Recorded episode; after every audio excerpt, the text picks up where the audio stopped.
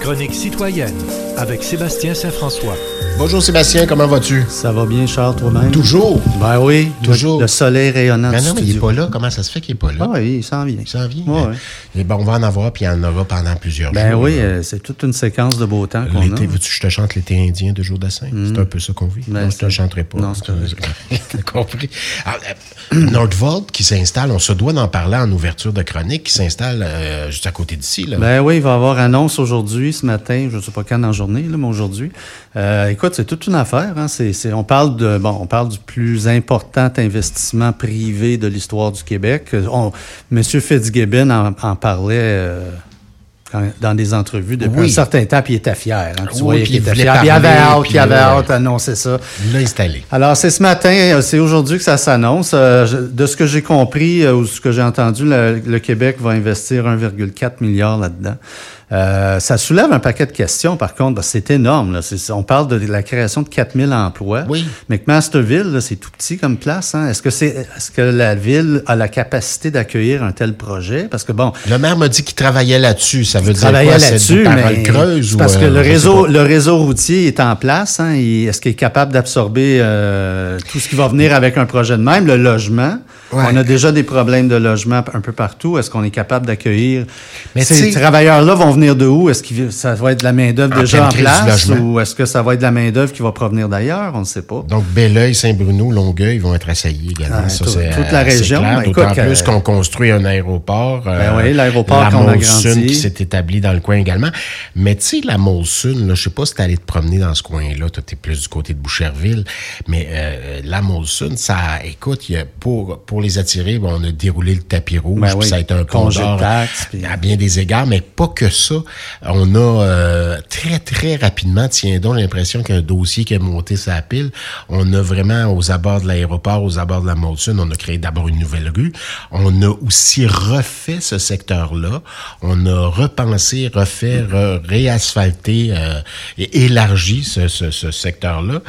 Donc, quand vient le temps d'attirer ce genre de choses-là, j'ai l'impression que ça va se développer de même. Je l'espère plus ou moins euh, aussi parce que, bon, préservation d'un d'un lieu quand même plutôt sympathique qui est appelé à changer, mais tant qu'à y aller, il va falloir aussi faire en sorte que tout ça euh, soit accessible de façon plus, euh, comment dire, plus sécuritaire. Mais absolument, parce que c'est un énorme projet. Donc, là. on va pousser là, j'ai l'impression, un secteur de la 116 qui va être modifié un petit peu très rapidement, je Il va y présume. avoir du réaménagement. Du côté de tout le long du Richelieu également, pour accéder à cette usine, là, cette méga usine, on va décontaminer le sol, mais j'ai l'impression qu'on va refaire aussi le coin un petit peu. Hein? Ouais.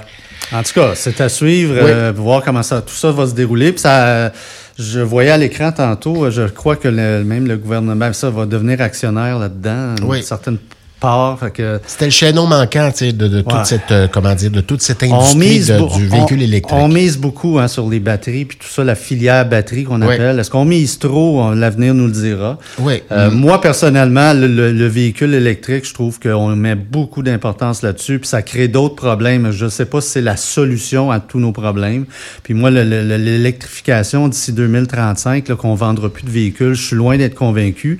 Euh, la- le Royaume-Uni, la semaine dernière, a annoncé qu'il repoussait de 5 ans le- le- le- ce passage-là au tout électrique. Alors, en tout cas, moi, j'ai des... Ouais. Je demeure sceptique par rapport à tout ça, mais bon, c'est sûr que c'est de l'investissement au pays, mais c'est sûr que chaque fois, ça comporte aussi l'investissement de fonds publics. Alors, on espère que ça va rapporter. Ça Et non pas aller- comme la C-Series à l'époque, on a investi de l'argent là-dedans, puis on a pas mal Moi, perdu. j'ai ce mal tout d'un ça. coup. Euh, ça, pourrait, euh, ça pourrait aller en bourse, hein, cette- Ouais. ce Nordvolt Ah oui, prochain. c'est- c'est gros, c'est gros. L'affaire Rota maintenant Euh. aux communes, la démission du président de la Chambre des communes, on en parle depuis euh, vendredi dernier. Ouais, ben non, mais en fait, on l'a, on s'est sorti dimanche, je crois. La, la- la- Oui, mais il y a eu que- euh, je- bon, Ouais, ouais, toutes ça- les prémices, les applaudissements de Écoute, M. Zelensky qui Il y, a était quelque, à Ottawa. il y a quelque chose de profondément gênant dans tout ça. Puis ce qui est gênant aussi, puis je suis loin d'être le premier à l'affirmer, je pense que tous les commentateurs vont dans ce sens-là, c'est le temps que ça a pris. Euh, le temps que ça a pris pour que Rota démissionne, alors que tout le monde disait qu'il n'avait plus le choix, il n'avait pas le choix. Alors, il a- il- ça s'est fait mardi, alors que la nouvelle est sortie dimanche. Puis lundi, euh, ça a accaparé toute l'attention. Et ce n'est que hier que notre premier ministre a présenté des excuses, ce qu'il devait faire. Je m'excuse, même si- s'il n'était pas au courant. Je veux dire, il y a quelque chose d'hallucinant de voir les images après coup. Tu vois tout le monde qui applaudit, tout le monde dans la Chambre, Ouais. le président Zelensky qui est là en grande visite. Tout ce que, on dirait que tout ce que ce gouvernement-là touche à- au niveau international vire à la, ça- la balloune se dégonfle. On- Je me demande qui le conseille. je- moi, je pense qu'une partie du problème, c'est le fait qu'il y a le- la même chef de cabinet depuis le tout début, ce qui est un record, hein, parce qu'habituellement, le premier ministre, pendant son, ses- son ou ses mandats, va en passer plusieurs chefs de cabinet. C'est Mme Telford qui est là depuis le début, depuis 2015. J'ai l'impression que le PMO, qu'on appelle le bureau du premier ministre, vit dans une bulle. là. Euh, il y a quelque chose de profondément agaçant dans tout ça parce qu'on recevait le président d'un pays étranger, M. Zelensky, qui est parmi, je pense, les cibles euh, en ce moment les, les plus, les, les- plus en vue de, la planète. Il n'y a pas eu de due diligence, qu'on appelle la, de la vérification. Euh, on laisse le président, Ah le président de la Chambre inviter qui veut, puis on fait pas de Ça vérification. cachait même pas, semble-t-il. Non, mais tu sais, il y a- Monsieur de 98 ans d'avoir combattu aux côtés de, de, de, de, de nazis pendant la Deuxième Guerre Ben, mondiale. ne- C'était pas un, c'était un secret de polichinelle. C'est un secret de Polichinelle, puis il suffit de, se rappeler un peu de l'histoire, l'histoire récente, l'histoire moderne, savoir que si tu as combattu les Russes à la Deuxième Guerre mondiale, tu étais du côté des Allemands, fort probablement. là. Ouais. Alors, il y a quelque chose, en tout cas, le ballon s'est échappé. Et, et à travers tout ça, il y a le lobby juif, il y a Madame Gould, Karina Gould, qui est leader en chambre. Madame qui- Gould, Qui est d'origine juive. Mais- Monsieur Zelensky, qui l'est aussi. Oui, ben oui, ben oui. Puis ce qui est encore plus hallucinant là-dedans, quand on sait qu'on ben, on vit dans une démocratie, c'est que le réflexe, le premier réflexe des libéraux, quand la nouvelle est sortie, ça a été de demander de supprimer ces minutes-là du Oui. verbatim. Oui. Il y a quelque chose de profondément malsain là-dedans. On est dans une- un pays démocratique. On enlève une page. Ah ouais, on, cou- on coupe ça, là, ça n'existe pas. Il y a quelque chose de... Moi, moi, moi Ouais. ça m'indigne. Écoute, c'est le gouvernement, c'est le parti qui forme le gouvernement et qui, qui son réflexe initial, c'est de dire, effacez-moi ça de la cassette. Oui, puis comment se fait-il qu'après euh, après de- quelques mandats, que ce gouvernement-là soit si amateur? Il y a quelque chose... Je lisais Sté- Stéphanie Gramont hier dans la presse, puis elle a parfaitement raison. C'est un, un désastre Tout à fait. sur le plan international. Et on se rappellera quand Trudeau a été élu en 2015, il avait dit le Canada est de retour, Canada's back. Ça a été son voyage en Inde avec les costumes. La, les- la Chine, c'est- c'est- ça va pas du tout. L'Inde, maintenant, ça ne va pas du tout.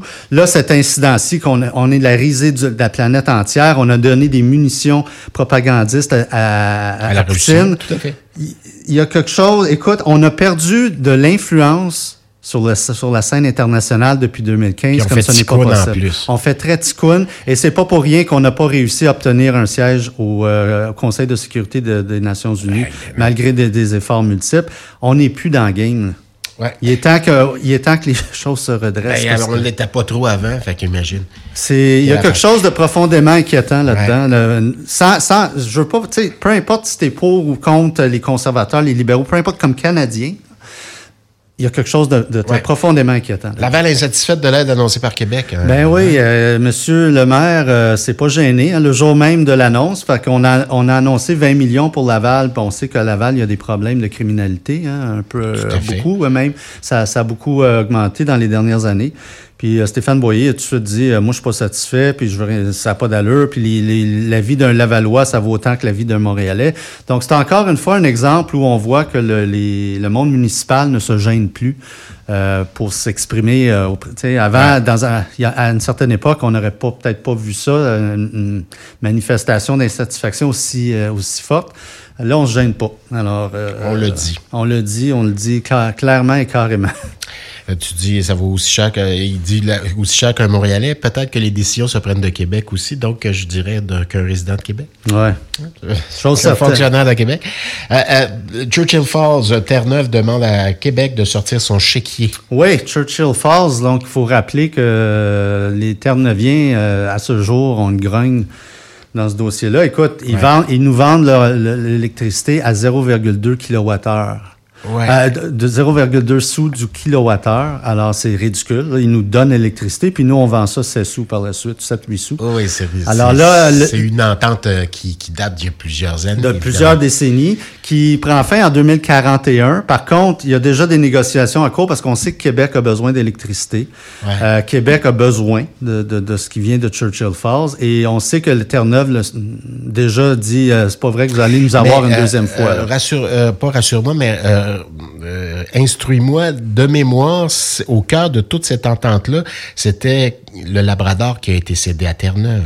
Ouais, je, Et c'est le Québec a dû céder le Labrador à Terre-Neuve, euh, donc parce que c'est Terre-Neuve et Labrador, Ouais. qu'on doit dire là. Ouais. Euh, et euh, ça faisait partie de l'entente cette affaire. Je crois, mais je ne mettrai pas ma main Ouais. au feu. Mais en tout cas, c'est sûr qu'au niveau du prix de l'électricité, ça va pas, ça, ça n'a pas de bon sens. On se met à la place de Terre-Neuve, Ouais. on peut très bien comprendre. Alors, il y a déjà des Mais il y négociations a eu en entente quand même. Et Oui. puis c'est pas Allez. illégal. Il n'y a rien d'illégal. Non, non, non, c'est parfaitement légal. Ouais. C'était ça l'entente euh, à l'époque, mais euh, Est-ce qu'on va sortir le chéquier euh, comme. ben, je pense que euh, le gars, il n'y aura, pas le choix. Ben, il l'a dit aussi, mais peut-être qu'il peut-être qu'il est pas pressé de le faire. Ben, moi, je pense que oui, parce que je pense qu'il veut, il veut sceller ça, il veut s'assurer qu'on demande plus. Parce qu'on sait, hein, Fitzgibbon, il veut, il veut du courant, lui, là, pour ses projets. On veut, on- je pense qu'on veut régler le dossier. Euh, On veut pas laisser traîner ça jusqu'en 2041. Puis c'est pour ça qu'il y a déjà des pourparlers en cours. Ouais. Parce que c'est dans l'intérêt des deux parties qu'on s'entende puis qu'on se mette d'accord. À suivre. À Donc, suivre. Et en terminant, la GRC qui démantèle les installations du chemin Roxham, même si on comprend que les gens rentrent euh, ailleurs. Ben, les gens, OK, il faut, faut, faut, faut savoir, Et en effet, on a des problèmes, entre autres, à Tru- euh, l'aéroport Trudeau, parce que il y a beaucoup de migrants qui arrivent et on n'est pas, on n'est pas équipé en douanier pour accueillir autant de personnes, ce que je comprends pas, mais en tout cas, ça a l'air que c'est ça la situation. Mais comme de fait, bon, tout, tout l'argent qu'on a investi à Roxham a été, on a mis la, la, la pépine là-dedans, puis c'est, c'est bye-bye. Il y a quelque chose de, de, de- d'un petit peu hallucinant là-dedans, parce qu'on sait que, euh, à un moment donné, Ottawa a quasiment bâti un petit village là, Oui. pour accueillir les gens qui, qui n'arrêtaient pas de, Oui. de traverser ill- illégalement. Non, on dit de façon irrégulière. Euh, mais quelque chose, en tout cas, quelque chose de, de, Ouais. de on, hallucinant avait, là-dedans. on a peut-être besoin de ces roulottes-là pour nos écoles. Ouais, mais on aurait peut-être pu recycler ça à d'autres fins. C'est peut-être ça qui va être On fait. a mis le boule tu là-dedans. sais que moi, j'ai fréquenté le cégep de Drummondville. euh, C'était dans- d'anciennes roulottes de la Baie James à l'époque. Ah ouais? Oui, tout à fait. Bon, fait qu'il n'y a rien de nouveau Un là-dedans. petit peu de Baie James en moi. Eh ben. Ben, merci infiniment. On se reparle la semaine prochaine, Certainement. Sébastien. Saint-François.